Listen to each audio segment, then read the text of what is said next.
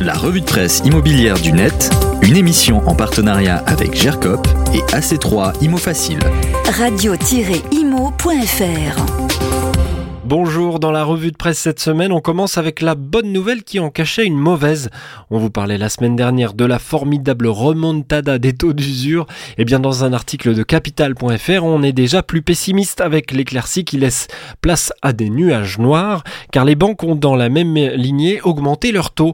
Les taux moyens atteignent ainsi 1,7% sur 15 ans, 1,9% sur 20 ans et 2,1% sur 25 ans. Plusieurs courtiers sont interrogés et ils font tous le même constat. Marina porte-parole du courtier Vous Financez, dit comme on pouvait s'y attendre dans le sillage de la remontée des taux d'usure, les banques ont remonté significativement leur taux de crédit jusqu'à 0,4 points même pour l'une d'entre elles.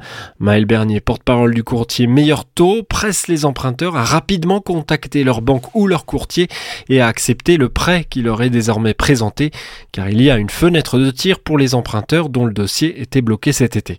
Bref, après l'euphorie des premiers jours, place aux complications qui vont aussi s'aggraver avec les taux directeurs de la BCE. Ils flambent eux aussi et les répercussions arrivent ensuite sur les emprunteurs. On est plus optimiste dans le Figaro cette semaine. La baisse des prix immobiliers en Europe se rapproche.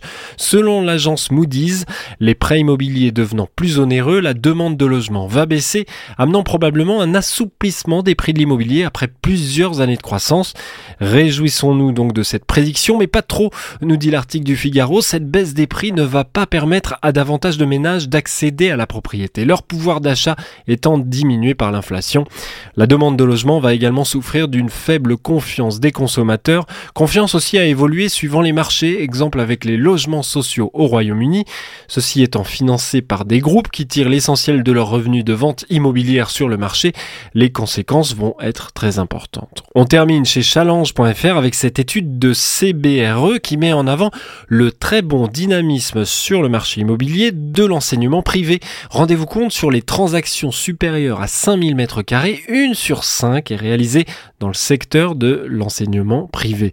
Challenge nous dit qu'en Ile-de-France, les établissements du supérieur ont mis la main sur plus de 100 000 m2 en 2021.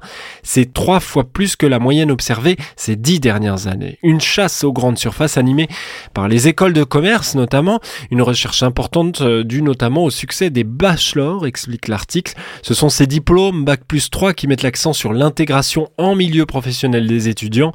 Résultat, beaucoup de demandes, donc les écoles s'agrandissent et les prix de l'immobilier flambent. Et oui, car la demande est forte, ce qui fait donc augmenter les frais de scolarité. Un cercle pas forcément vertueux, mais bien réel, qui marque très sensiblement une catégorie particulière de l'immobilier, c'est à dire cette semaine dans la presse. Tous les liens sur le podcast de la revue de presse de Radio Imo, sur l'appli et le site Radio Imo. La revue de presse immobilière du net, une émission en partenariat avec GERCOP et AC3 Imo Facile. Radio-imo.fr